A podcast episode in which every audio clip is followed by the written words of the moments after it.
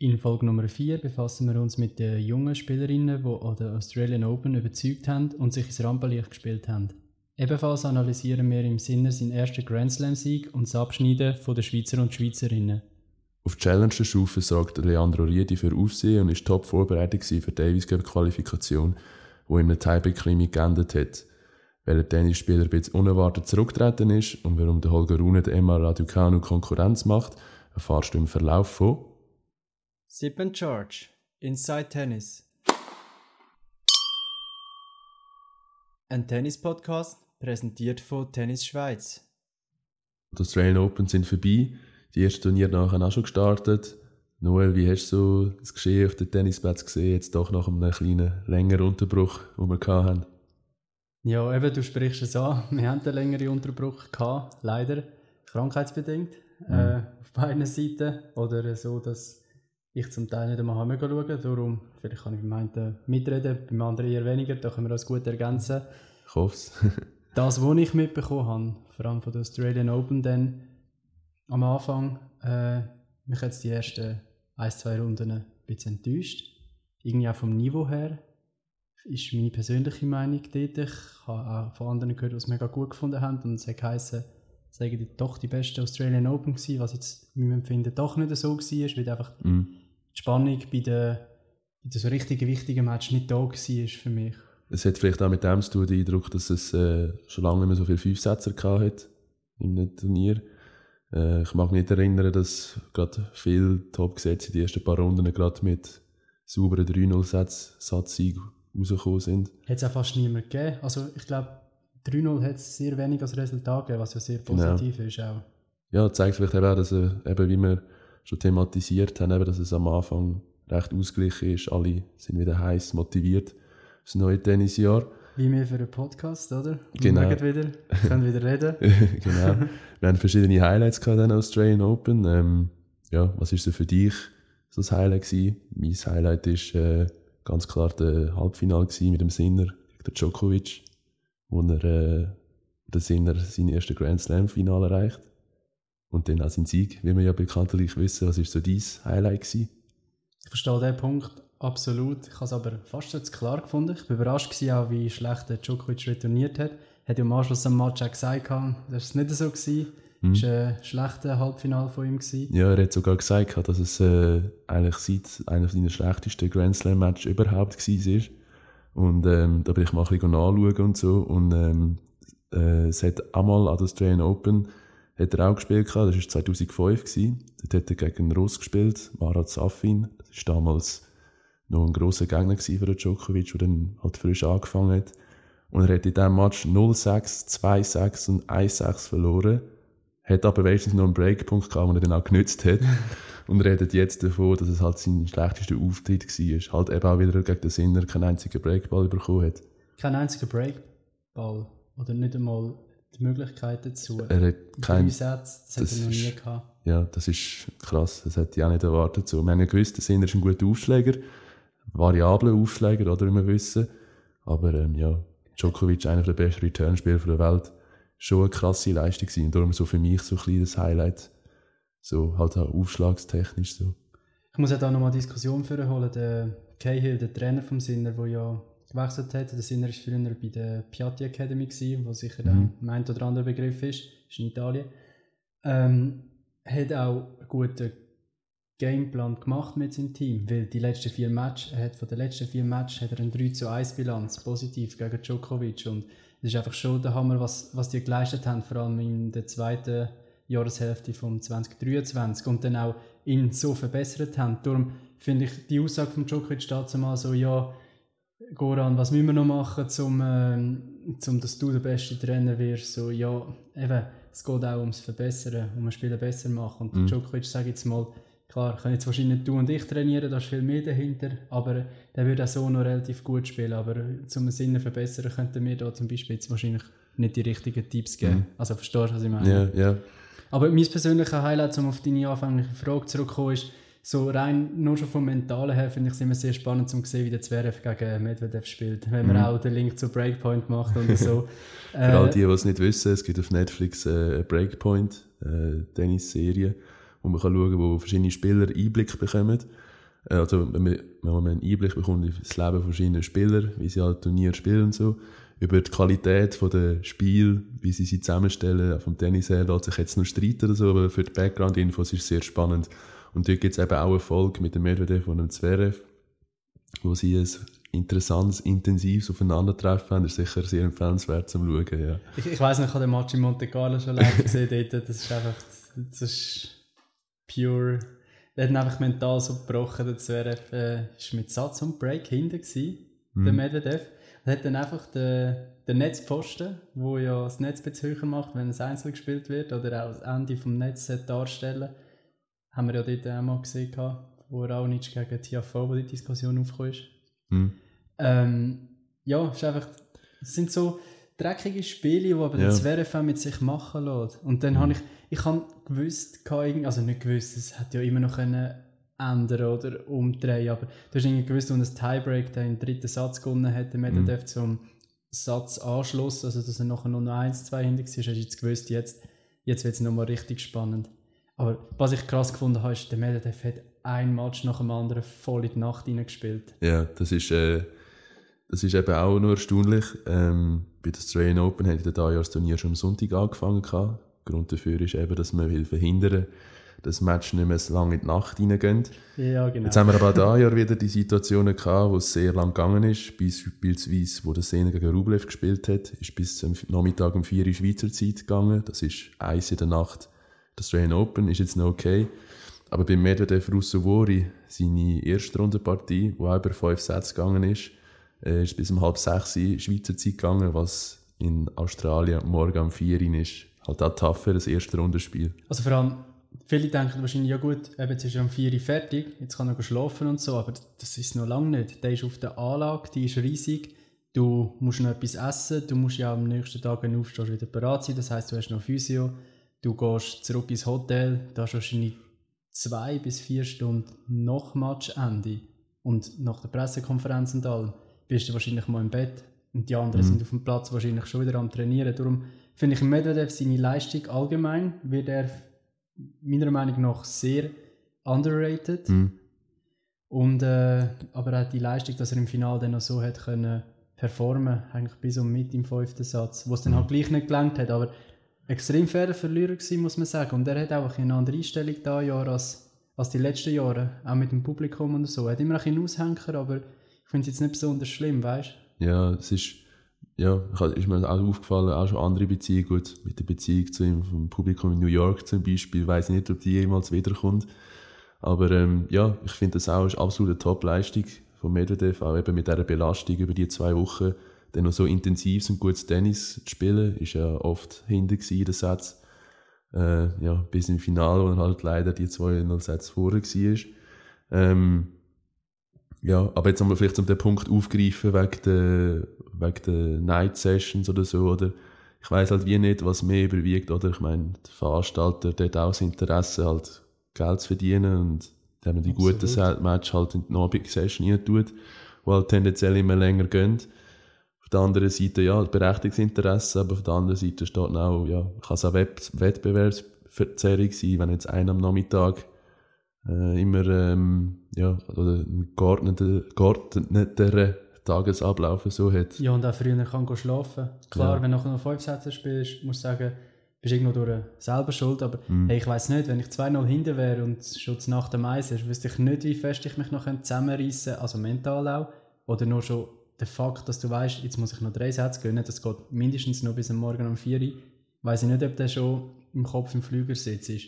Ja, ja. Aber ich weiß noch, das war jetzt so, gewesen, wo der Medvedev gespielt hat, ähm, ist vorher noch ein Frauenmatch gewesen, glaube auch erst eben am halb zehn in Melbourne-Zeit. Und dann haben die Frauen so gefragt, ja, wenn ihr nicht auf Margaret Court Arena spielen, so à la, gehen ihr dort über und im ersten können wir mit dem Männermatch anfangen. Und Hey, ganz ehrlich, ich hätte auch gesagt, nein, vergiss den. Mhm. Weil dann sollen die Männer dort spielen. Ist klar, hast nachher ein mega Thema mit den Fans, die Tickets gekauft haben. Aber äh, ja, dann lassen sich die Tennisspieler machen von dieser Regel Gebrauch und sie können, ich glaube, Zabalenka auf dem Platz und dann auch so ein gehofft, die, die macht jetzt kurzen Prozess, was sie dann auch wirklich gemacht hat.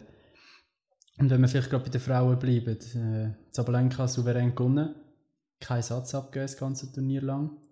Ihre Kontrahentin, Diga Swiatek, ist schon recht früh ausgeschieden gegen eine junge Spielerin, die sehr brilliert hat. Äh, Noskova von Tschechien. Und äh, die, die kommt auch etwas. Also muss man sagen, es ist jetzt nicht die Leistung von der Swiatek, aber man muss sie trotzdem zuerst schlagen und dann noch in drei Sätzen so. Mhm. Ist nicht zu unterschätzen. Allgemein die Leistung von der Jungen oder Australian Open, also jetzt bei den Frauen.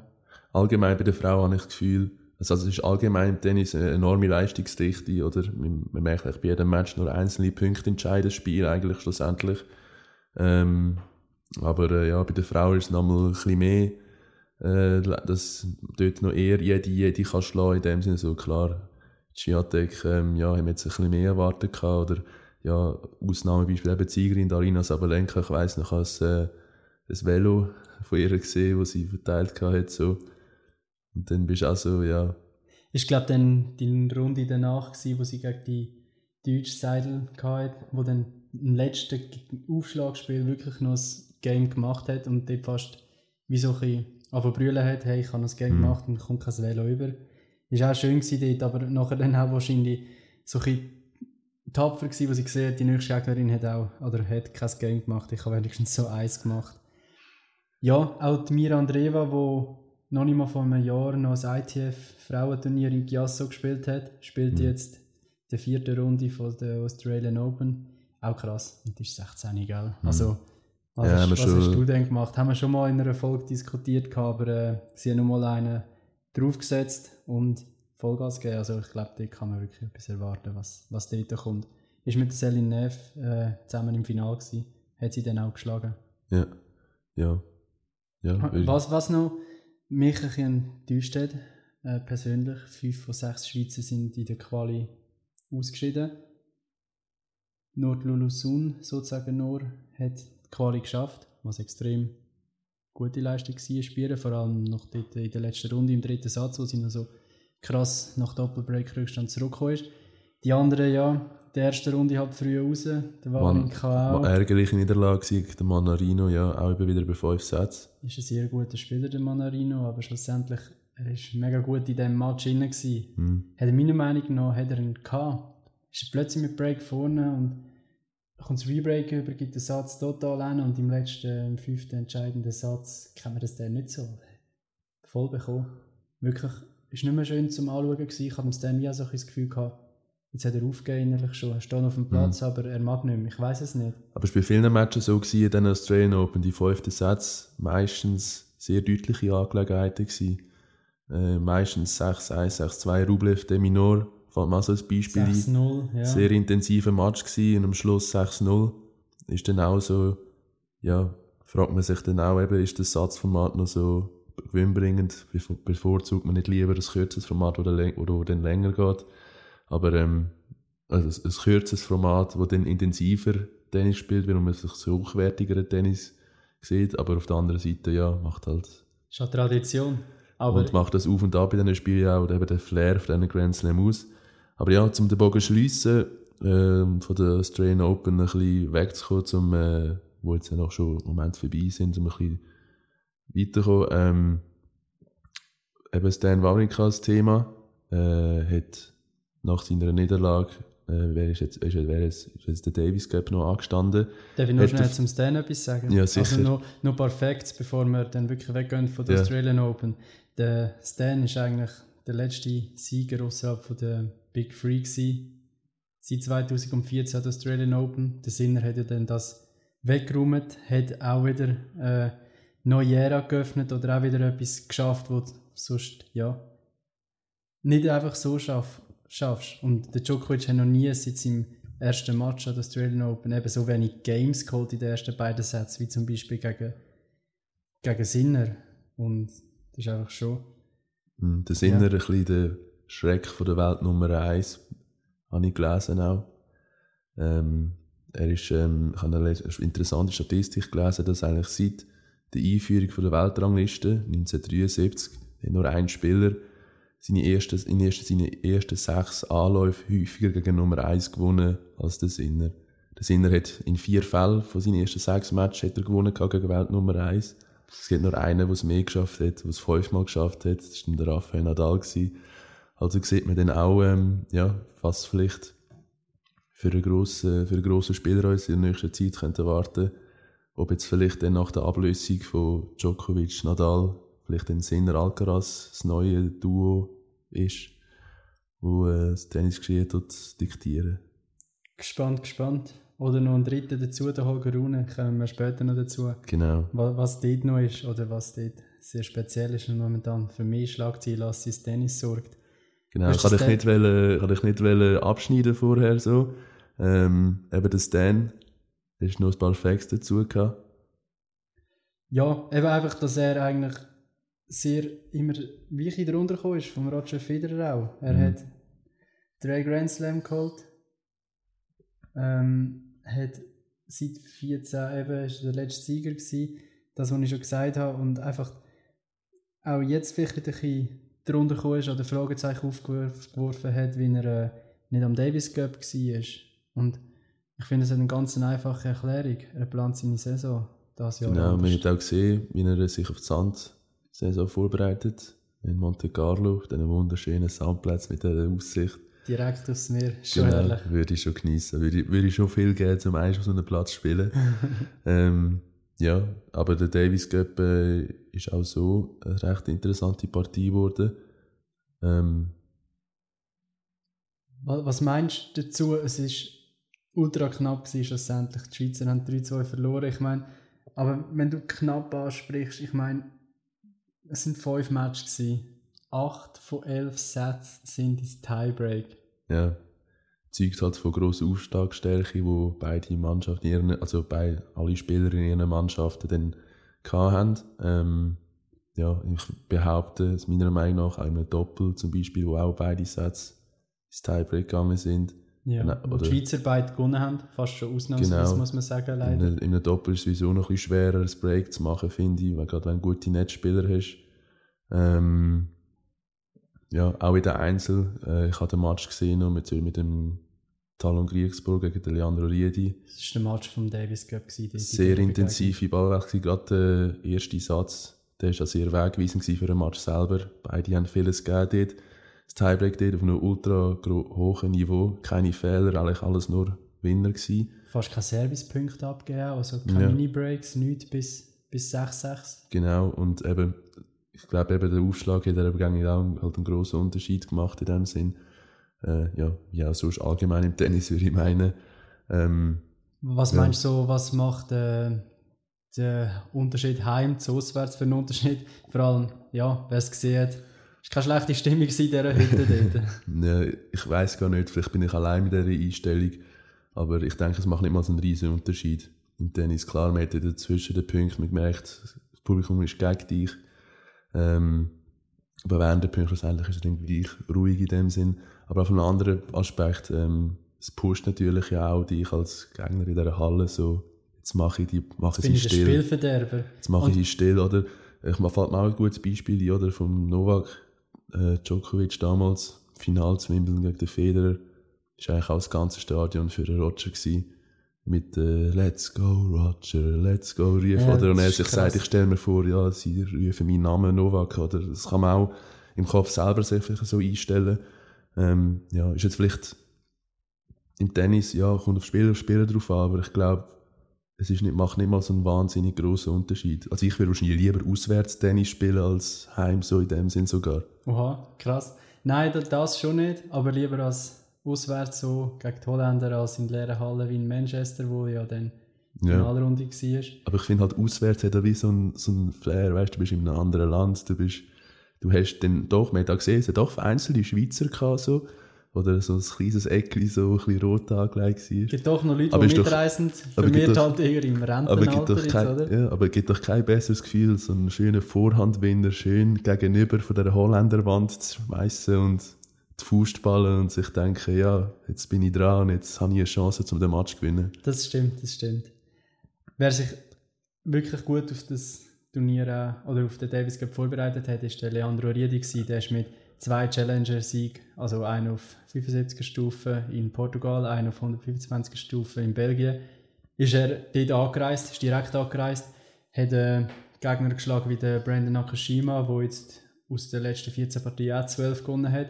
Joric war äh, im Finale gewesen, eben in Belgien. Hat er äh, klar geschlagen eigentlich, in, also 7-5, 6-2.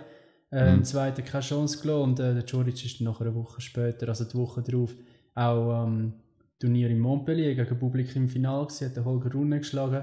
Äh, ich ich glaube, der, der Riedi kann man als Top 100 Spieler bezeichnen, so, wenn er gesund ist, mhm. würde ich behaupten. Ja, ich bin absolut äh, positiv überrascht von ihm so. Äh, wirklich nicht erwartet, dass er gerade so einschlägt. Auch der Davis hat wirklich saubere, coole Leistungen gebracht. Auch gegen den Griegsbohr, wo halt der Bitter den ersten Satz mit 7-6 verliert. Auch im zweiten Satz voll dagegen gehabt, voll mitgegangen und wirklich konkurrenzfähig Tennis gespielt. Und man hat auch gemerkt, oder, äh, das war ein wichtiger Match gewesen, oder? Mit einem Sieg hätte die Riedi den Sieg holen für die Schweiz, 3-1. Äh, und ja, der Griechsbohr hat schon riesen Druck gehabt und hat gemerkt, so, dass du, es gibt keinen Selbstläufer gegen den Riedi, oder? Und nur schon das ist ihm dann auch hoch anzurechnen, oder allgemein der Schweizer Spieler so.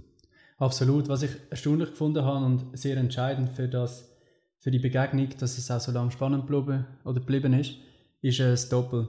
Bei den Schweizer finde ich immer so, die gehen mit einem so einem Handicap, kleinen Match, weil das Doppel ist halt nicht irgendwie ein Sieg gespielt. Ich meine, die Deutschen, Krawitz Mies oder so, der Krawitz äh, Pütz ist glaube ich, jetzt da Wochenende. Und dort weisst du einfach so, okay, die liefern, die holen dir eigentlich den Punkt. Und die Holländer sind ja ein mega gutes Doppel gewesen. Jetzt der Vorteil ist wahrscheinlich noch gewesen, der, der Mac Hüsler hat auch wieder in Belgien vorher gespielt, die haben das Doppel gebildet, haben im Halbfinal, sind bis in Halbfinal gekommen, der knapp an ironischerweise Holländer gescheitert.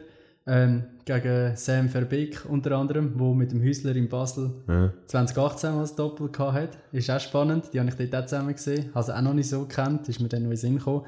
Aber ich sage, die sind auch nicht, einfach nicht eingespielt gewesen. Sonst ist das Doppel gegen Deutschland dort, wo man den Sieg geholt hat. Ähm, äh, der, der Wawrinka und der Stricker gewesen, haben ja den Sieg dann im Start geholt. Aber ich finde schon so, der Schweizer fehlt ein professionelles Doppel. Weißt du, was ich meine? Nicht eins aus zwei Einzelspielern bildet, sondern halt eins, wo, wo nur Doppel spielt. Und da mhm. haben wir ja Margaroli, aber sonst äh, irgendwie niemand weiß und dann passt es ja auch nicht, wenn einer, der sich gewöhnt ist, mhm. immer mit Spezialisten zusammen zu spielen, mit einem Einzelspieler. Das muss ja auch mhm. matchen von der Chemie her. Ja, was vielleicht für mich ein anderer Grund gewesen sein könnte, oder ein Mitgrund, vielleicht, dass es vielleicht gegen die Holländer dann gleich nicht gelangt hat, ähm, vielleicht auch die Energiereserve, oder? Man haben gesehen, eigentlich die Begegnung schlussendlich auch nur der Häusler und der Riedi gespielt, in seinen Einzel- und Doppel.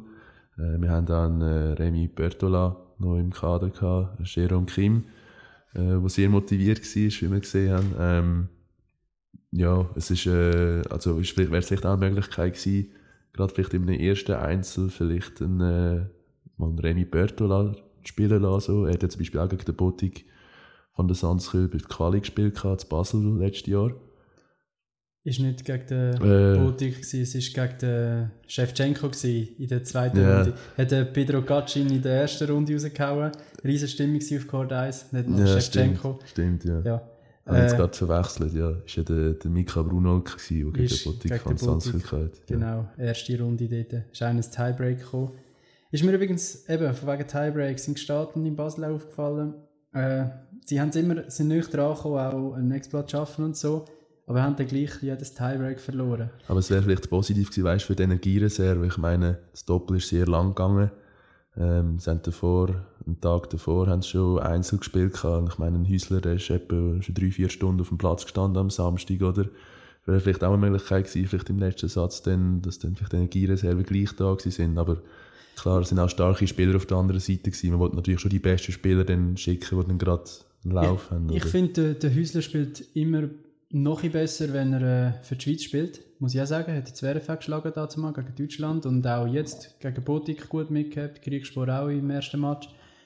Ja, ich verstehe die Leute, dass es so eingesetzt hat. Ich habe aber ehrlich gesagt, jetzt wie du sagst, genau so mega viele Rückmeldungen auf Tennis Schweiz bekommen, die gesagt haben, ich verstehe nicht, dass der Häusler den letzten Match gespielt hat und bla bla bla. Mhm. Ich glaube, es ist ja so einfach gesagt, wenn er verloren hat, oder? Ja, ja. Aber äh, ob jetzt ein anderer gegen Botik besser können mithaben, sei mal dahingestellt, weiß ich nicht, finden wir auch nie raus. Ich glaube, es ist einfach mega close gewesen, schlussendlich mhm. und äh, man kann akzeptieren, dass man so knapp verloren hat. Auf jeden ähm, Fall war auch so eine riesige Leistung, gewesen, oder? Ähm, Holland, äh, eben, wo gute, gut, gute Doppelspieler haben, gute Einzelpaarungen, Talon Griegsburg, der letztes Jahr einen riesen Schritt gemacht hat, äh, viel Turnier lang, also viel gute Turniere gespielt hat. Fällt mir zum Beispiel das Finale in Washington noch ein, letzten Sommer, oder auch ähm, eben zu Basel, wo er auch bis in Viertelfinal gekommen ist. Ist dann, glaube ich, gegen Hubi Hurkasch ausgestellt. Oder? Genau, riesiger Klöpfer. ähm, ja, eben, darum, es war nicht mehr damit gemeint gewesen, dass es äh, jetzt die, die Leute die anderen hätten müssen coachen oder andere Leute aufstellen, sondern vielmehr, ja, vielleicht wäre es auch ein anderer Weg gewesen oder andere Chancen, so, weil ich hatte das Gefühl gehabt, dass am schlussendlich die Energiereserve vielleicht gleich hätte können ein Thema sein so. Kann absolut sein. Also, vor allem nach dem Doppel, wo zwar sozusagen auf den ersten Blick, okay, nur zwei Sätze, aber es mhm. ist ewig lang gegangen. Und es kostet ja so Energie, weißt und dann noch mitfiebern ja. mit dem Riedi, weil vielleicht weißt, gut, der Riedi gönnt, dann muss ich nicht mehr spielen, dann spielen ja. die anderen einfach noch so ein Spaß einzeln, wenn du so willst. Eben der Häusler, ja. der muss dann eigentlich wie im Kopf sein, während der Riedi spielt, okay, der Riedi macht es nicht und dann muss er sich dann in dem Kopf mental vorbereiten und dann geht es auch wieder zwei Stunden, bis du überhaupt auf dem Platz stehst, oder? Doppel, klar, jetzt nicht so anstrengend wie ein Einzelspiel, aber doch halt, ähm, ja. Schon, du bist halt auf dem Platz, es ist körperliche ja. Anstrengung, genau. du willst den Match gewinnen. Absolut so. Wegen Riedi noch, so als Abschluss, also jetzt neben Davis Cup, er hat sich Anfangssaison ist er mit dem Trainer vom Hüsler, also mit dem Timo und dem äh, Janik Steinegger ist er gereist, hat dann eben das Turnier gewonnen in Portugal ist dann weitergegangen mit dem Steinecker, ich glaube auch als Trainingspartner, aber er hat ihn als Coach bezeichnet in Belgien. Ich weiß jetzt nicht, was dort der aktuelle Stand ist, ist auch nie ein Statement gekommen, aber es sieht schon so aus, als ob der Riedi und der Steinecker so ein zusammen unterwegs sind und da auch so ein etwas bildet und es ist einfach schön gesehen, oder, dass es Riedi auch gut tut und mhm. dass er mental auch wieder äh, dort ist, wo er wahrscheinlich will sein. Jetzt, ja, ein paar bittere Niederlagen gehabt letztes Jahr, die hat er jetzt vergessen und äh, ich glaube, die geht in eine gute Richtung. Vielleicht dann sogar mal zum in die Top 100 einsteigen. Ich meine, jetzt ist er von innerhalb von vier Wochen von 300 auf 175 gekommen. Ist auch nicht schlecht. Bedingt wieder, dass er Quali kann spielen an einem Grand Slam. Who knows, was dort hingeht. Dann, wir haben gesagt, der Wawrinka hat in Monte Carlo Sand vorbereitet. Er wird, äh, hat das letztes Jahr, Ende letztes Jahr schon kommuniziert, an der Argentina Open in Buenos Aires wird er antreten. Das ist ein 250 Turnier. Ich glaube, als 8 gesetzt. Genau, von ähm, 12. Februar an. Und ähm, ist dann anschließend noch in Rio unterwegs. Ist aber nicht so. Eine kleine Südamerika-Tour eingelegt. He? Ist eigentlich nicht so üblich, ja. Ah, finde ich cool. Also mhm. ich, ich verstehe einfach den Schritt. Es ist noch gleichzeitig Rotterdam, wo der logischerweise nicht spielt und so und mhm. äh, Dubai und Abu Dhabi und so, das ist noch. Ähm, hey, finde ich glaube völlig verständlich, dass er auch so ein bisschen drauf geht. Ja, es sind zwar wahrscheinlich Zahnpad-Spezialisten dort aber äh, vielleicht ein oder andere im Ranking hinter ihm ist mhm. und er auch mal so ein, zwei leichtere Startrunden hat statt dann gerade auf einen, ich weiß nicht, ja. Janik Sinner zu treffen in der ersten Runde. Mit ein paar Siegen vielleicht auch ein bisschen Selbstvertrauen tanken, oder das kommt auch nur durch Praxis oder durch Sieg eigentlich. Selbstvertrauen, ja, das hat man, hat man nicht einfach so, sondern das haben wir dann nur durch Sieg. Ähm, ja, aber dann kann man eigentlich wieder davon schließen, dass ich jetzt eigentlich voll auf die Sandplatzsaison schon vorbereitet und eigentlich auch so vielleicht dann nachher Indian Wells kein Thema für ihn sein wird, meinst du, wenn es das Masters ist. Das habe ich mich eben auch gefragt, ob die Tausiger-Turniere in Amerika für ihn ein Thema mhm. sind. Hey, vielleicht wirklich nicht, vielleicht geht es einfach spielen ohne grosse Vorbereitung, mhm. aber er sagt vielleicht auch nochmal, hey, Olympia, wollte ich auch nochmal, wie nach Wimbledon ist straight, also ist noch gestartet, was mega cool ist, weil dort vielleicht dann viele Spieler kommen, wo, wo gut gerankt sind, wie sie nachher für äh, Olympia auf Sand in Paris, also auf dem Chatrier, wollen bereit sein, schlussendlich. Mhm. Übrigens, der Alcaraz und der Nori auch dort dabei, äh, an beiden Turnieren. Der Alcaraz ist ein Titelverteidiger. In Buenos Aires. Genau. Ist letztes Jahr dort zurückgekommen, hat das zu verteidigen. Der Nori ist dann äh, in Rio auch wieder auf Alcaraz getroffen im Finale. Hat der Nori aber gewonnen, weiss ich noch. Der ist irgendwie bis nach dem 12 gegangen, dann war er dort viel früher. Gewesen. Aber Alcaraz war recht verletzt am Bein, hat nur noch komplett und der Nori hat wirklich gleich mhm. noch fast verloren. Äh, ja. Ja, bin gespannt jetzt eben auch, wie jetzt, äh, jetzt es weitergeht im Wawrinka oder, wo er, oder wie jetzt die Saison so plant. man munkelt eben, dass er, oder er geht jetzt eben schon auf Südamerika als Samspieler, man munkelt ja jetzt immer noch, weißt du, so, hm, Indian Wells und so, ist er dann dort dabei. Sicher äh, sehr interessant, jetzt, wenn du Tennisspieler wärst, so, was würdest du lieber machen? Jetzt hast du ja wie so die Auswahl, Hartplatz oder, äh, oder Sand. Im du, wo wirst, nein, nicht aus deiner Sicht, jetzt rein aus deiner Sicht. Wo würdest du am liebsten spielen, wenn du es wählen könntest? So eine spontane Frage, was sind sie? Indian, Wells ist natürlich der Hammer. Mm. Und wenn ich es noch finanziell gesehen so Absicherung, gehst du auch das 1000er Turnier spielen, kommst du eher in ein Feld rein, wie es 64 Spieler aufnehmen. Mm. Ähm, ja, dann würde ich schon die Indian Wells Tour bevorzugen, würde in Europa bleiben aber von Südamerika wäre ich absolut nicht abgeneigt. Also muss nicht immer mit Tennis verbunden sein. Ja, weil ich, ich, ich, ich habe das Gefühl, dort ist auch die Stimmung noch recht gut. Ich weiss noch früher, wo der Juan Matilde Potro, wo immer gespielt hat, Argentinier, wo immer recht stimmig dahinter war. Und auch Match mit Pfeffer drin, fällt es auch noch eine Begegnung, die mit Begegnung ein, mit dem Sabot Wild gegen Davidovic von China. Ui. Das war in Rio. Gewesen. Genau, auch wieder so ein, äh, so ein Zverev-Medvedev-Ding, oder? Wo wieder so Psychospiele und alles passiert ist. Ähm, ja, ich weiß nicht, ich, ich, es, wahrscheinlich eben aus der Punktensicht, oder, was es zu holen gibt, Hartplatz, äh, würde ich jetzt auch eher Hartplatz spielen gehen, oder? Aus Vorbereitung von Indian Wells. Aber ja, äh, vielleicht geniesst du vielleicht auch ein bisschen die Sonne, Jetzt Absolut, schon in Südamerika. Also, es kommt ja dann eben nach Rotterdam kommt noch Los Cabos, äh, mhm. Dalry Beach ist glaube auch noch alles so Hartplatzturnier draussen, auch in Amerika. Ich weiß gar nicht, du hast den Namen Del Potro in den Raum gebracht. Weißt du, ob er in Südamerika zurückgetreten ist oder den letzten Match gehabt Ich habe es gemeint, schon im Fall auch an einem Sandturnier, aber es ist auch wieder nicht so gut gelaufen. Bin mir aber nicht mehr sicher, aber wo wir uns sicher sind, ist äh, beim Federico Del Bonis. Der ist mit 63 äh, äh, 33 natürlich. 63 wäre ein schönes Alter. Ist mit 33 zurückgetreten. Mhm. Relativ früh eigentlich, obwohl er älter aussieht. Also ich habe nicht gewusst, dass er erst 33 ist. Ähm, aus gesundheitlichen Gründen. Es, es geht nicht mehr. Er wird in Buenos Aires an der Argentina Open noch das Doppel spielen. An welcher Seite ist, glaube ich, noch offen. Einfach kurz ein paar Facts zu ihm. Er hat im Gestalt gespielt, ich habe ihn auch schon gesehen. Hat einen coolen Aufschlag, also cool im Sinne von sehr speziell, mega lustige Ausholbewegung. Also ich glaube, kennen hat eine längere und lang anhaltendere Aufschlagbewegung als der Del Bonis. Er hat ein Top-Ranking von äh, 33 erreicht, also ATP Nummer 33 ist sein Maximum gewesen und hat 17 Jahre auf der Tour gespielt und hat zwei Titel geholt. Das Wenig überraschend auf Sand in Sao Paulo 2014 und in Marrakesch 2016. Hm, hm. Hast du ihn auch schon live gesehen? Nein, ich habe ihn nie gesehen. Was ich mich nicht daran erinnern. Aber magst du dich an grösste Sieg erinnern von ihm so schnell? Also jetzt neben den zwei Titeln, die er hatte? Der mit äh, Argentinien 2016 haben sie äh, den Davis Cup gewonnen, wo er noch traditionell gespielt worden ist. Also auch eine riesige Geschichte und er hat die entscheidende Partie gespielt. Okay, ja. Ja, gespannt, was dort noch kommt. Dann, ja, sind wir schon so übergeleitet in den allgemeinen Tennis-News und dort hat äh, Holger Rune die letzte Woche auch noch etwas zu verkünden gehabt. Genau, er trennt sich nämlich schon wieder, also schon von seinem Trainer, Severin Lüthi. Ähm, man hat auch da eine Aussage bekommen von der Anneke Rune, die sagt, das Timing mit Severin war nicht richtig. Der Grund ist, es wären zu wenige Wochen, die Severin abdecken konnte, um die Kontinuität zu gewährleisten, die Holger braucht. Ich denke, sie spricht damit darauf an, dass der Severin Lüthi, wie wir ja schon thematisiert haben, der Coach war beim Schweizer Davis Cup Team. Vielleicht die... Ähm, Während er in Montpellier gespielt hat, muss man noch sagen. Genau, dass er das äh, nicht hat wollen sein lassen, in dem Sinn so. Und das wahrscheinlich halt gegen die Aufmerksamkeitsspanne vom Holger Rune oder so war.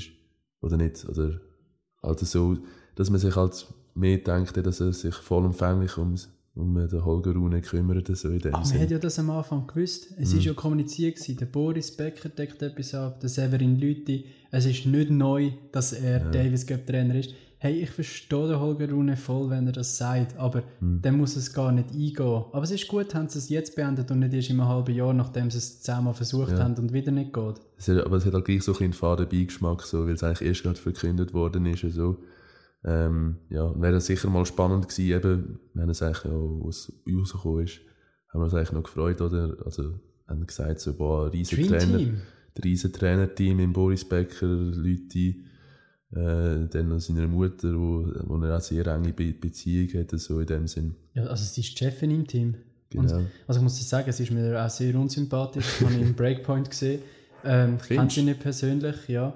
Ähm, oder auch, was ich sonst für Geschichten gehört habe, muss ich jetzt auch nicht erzählen, aber so in der Players Lounge und so, habe ich auch schon das eine oder andere mitbekommen. Ähm, ja, lassen wir, lassen wir jetzt sein. Ich finde es schade. Ich finde es aber auch ein bisschen schade, muss ich sagen, aus Sicht, wenn ich jetzt der Leute gewesen wäre, dass er nicht das volles Engagement mit dem Holger Rune eingegangen ist und halt dann, blöd gesagt, das Davis Cup Team und alles mhm. andere Kilo liegen lassen. Vielleicht hat er aber einfach keinen Bock gehabt, wieder auf die Tour zu gehen, weil ich glaube, er ist genug lang mit mm. bekannten anderen Gesichtern unterwegs gewesen. Ja. ja, gespannt. Es ist halt auch schwierig aus der Distanz so zu wehrweisen, was jetzt genau war. Vielleicht war es so komplett ein anderer Grund so gewesen. Heisst es vielleicht noch oft so, aber ich denke, es lässt sich schon auf das, auf das schliessen so.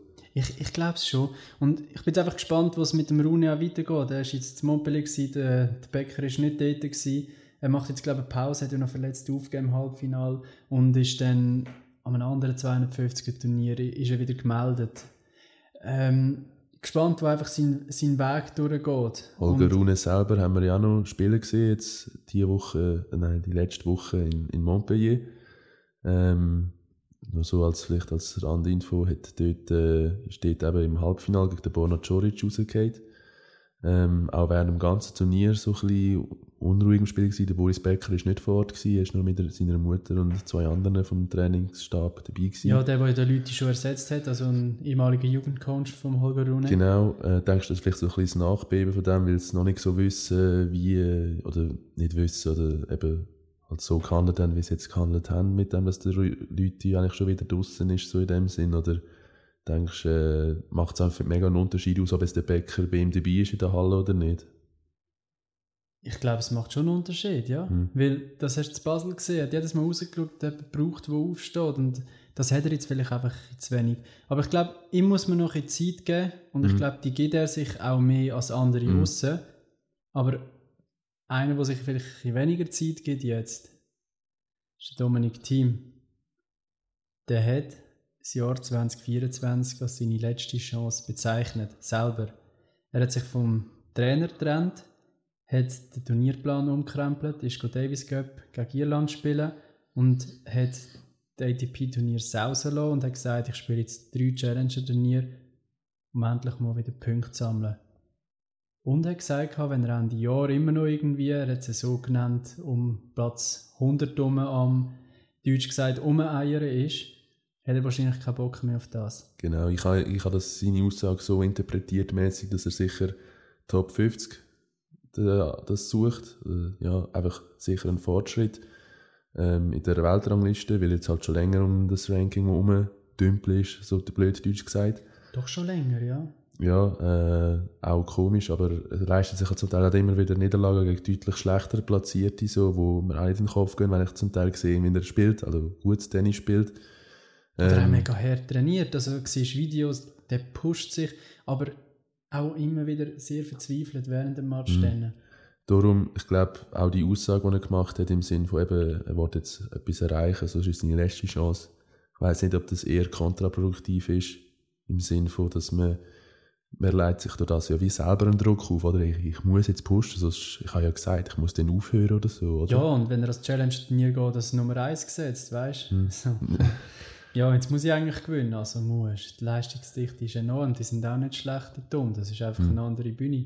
Ja, man hat es auch gesehen, im Davis Cup auch das Spiel äh, in Irland, oder gegen, das eine Einzel, das gegen Irland hatte, auch knapp gewesen. Gegen die ATP Nummer 300 irgendetwas, ja. Mhm. Das Tiebreak, ich glaube irgendwie zwei, drei Breaks kassiert, äh, viele Games über die Use. Ja, ich weiß ja. nicht, ob er da sich selber zu viel Druck ja. macht. Ich weiß auch nicht, ob es wie auch so ein bisschen Frustaktion so war im Sinne die Aussage so, oder? Ich meine, wir haben es gesagt, er trainiert so hart die ganze Zeit, aber er sieht halt für sich selber keinen Fortschritt. Für andere Spieler ist ja, sehen sie dann gleich wie einen Fortschritt, aber er ist halt im Kopf so, ey, ich habe vor ein paar Jahren noch einen Grand Slam gewonnen, weißt du? Es hängt, glaube ich, ihm immer noch um. Hm. Genau. Das ja. die, also ich weiß nicht, wie es in Österreich ist, ob die Leute Erwartungen haben, die man nicht kann erfüllen kann oder so. Äh, Es redet halt jetzt schon alle über den Dominik Team, Mhm. aber da haben sie ja einen Spieler jetzt, der auf äh, Career High gekommen ist, der Sebastian Hofner, und von dem redet niemand. Also, Entschuldigung, verständlicherweise vielleicht, weil äh, ich, ich kann ihm nicht zuschauen. Ja, es Da, ist, da werde ich selber nervös. Aber äh, ja, so Ja. schlecht kann er nicht spielen, wenn er dort durchkommt. Das ist jetzt meine absolute persönliche Meinung. Da schaue ich lieber im Dominik-Team zu. Ja. Aber ja, es ist schon... zeigen, ob eben das, wenn er sich jetzt in drei Challenger-Turniere eingeschrieben hat, so viele Punkte zu sammeln, ist vielleicht gut, aber bringt eben wieder den Druck mit, ey, ich muss jetzt das gewinnen. So. Und andererseits auch gegen ja, eben deutlich schlechter klassierte Spieler. Ob du dann dich selber dann durch das verbesserst, ist also vielleicht mental für den Kopf, kann gut sein, aber spielerisch kommt es dann gleich nicht an wie an normale ATP-Turniere. So. Darum, ja, es ist auch ein sehr kurzes Zeitlimit, das man sich setzt, so in einem Jahr, wo die dort und dort sind. Ja, vielleicht nimmt er jetzt die Zahnplatzsaison als, als Ziel, sage ich auch Mhm. als Callout, äh, wi- wieder schaffen. Er kommt in die Top 70, 60 wieder kommen nach der Ich hoffe es unbedingt, weil ich eigentlich noch ein Interesse daran, dass er seine Karriere beendet. Ich ja. auch nicht, ist ja noch nicht mal 30. Ja. Also von dem her, ja, wäre wär sehr schade, wenn er das so macht. Er wird nicht an den Turnier in Dallas, in Cordoba und Marseille dabei sein, wo jetzt diese Woche, Kalenderwoche 06 stattfindet, ähm, weil er eben Challenger-Turnier spielt. Was sind deine Aussichten noch so? Jetzt hast, wer sich eingeschrieben hat, ich habe gesehen, Tsitsipas hat sich praktisch nie eingeschrieben Mhm. die nächsten sechs Wochen. Nicht einmal in Rotterdam. So. Mhm. Ja, es ist läuft? für mich auch sehr erstaunlich. Auch Australian Open äh, bin ich gar nicht glücklich gewesen oder zufrieden. Ist ja dann dort gegen den Taylor Fritz ausgeht, relativ deutlich.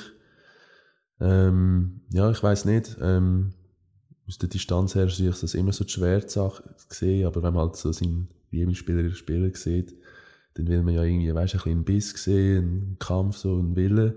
Und dann sieht man wie nicht. Man sieht viel mehr seinen Vater in irgendwelche Anweisungen geben. Ich weiß nicht, ich habe das erste Rundenspiel gesehen von ihm. Ey, du hast dort nur den Vater gehört reden, die ganze Zeit. Schon immer das Problem gewesen, ja, aber dort ist mir so mega aufgefallen. Ja, so, jetzt oder? dürfen wir es halt. Vorher haben wir es versteckt gemacht, indem wir das Handy mit ins WC genommen haben. ja. ja, nein, aber eben auch jetzt, dass er sich in keinem dieser Turnier eingeschrieben hat. Ich meine, alle die, die in Australien gespielt haben oder auch weit gekommen sind, eben Hubi Hurkacz äh, als Nummer 1 gesetzt, jetzt auch in Marseille, hat sich dort eingeschrieben.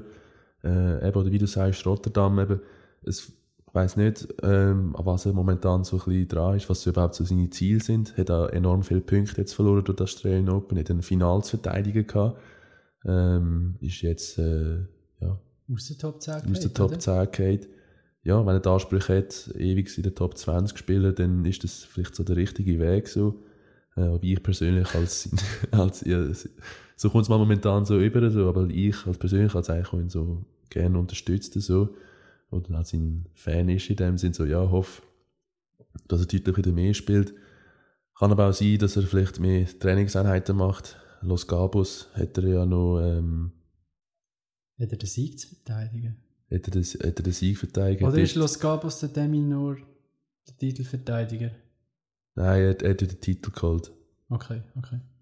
Ja, gespannt eben, wie es bei allen so ein weitergeht. Der, der Sinner, du hast ja gesagt, es haben viel, vieles Turnier gespielt nach der Australian Open. Der Sinner logischerweise noch nicht so, der hat auch viel zu tun gehabt, noch viel Psych müssen machen. Äh, ja, Los Cabos ist eben der Tsitsipas den Titelverteidiger.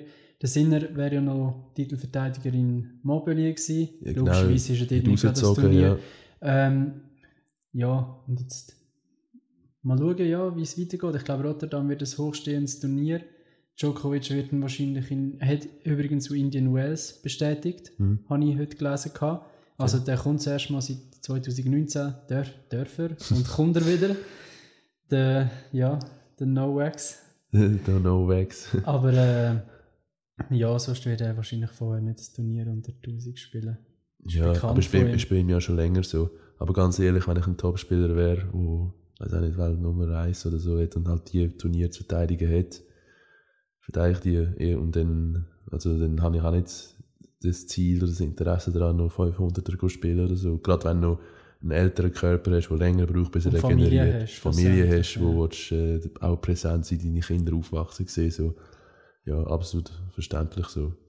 ja, in dem Sinne sind wir gespannt, wie sich äh, die verschiedenen Wege von diesen Spielen, die wir jetzt angesprochen haben, weiterentwickeln. Gespannt sind wir auch, wie es mit unserem Podcast weitergeht. Ihr könnt uns in zwei Wochen wieder erwarten. Und in dem Sinn hoffen wir auch, dass wir einige Zuhörerinnen und Zuhörer können gewinnen können. Darum schaltet auch nächste Woche wieder ein bei Sip Charge, dein Schweizer Tennis-Podcast.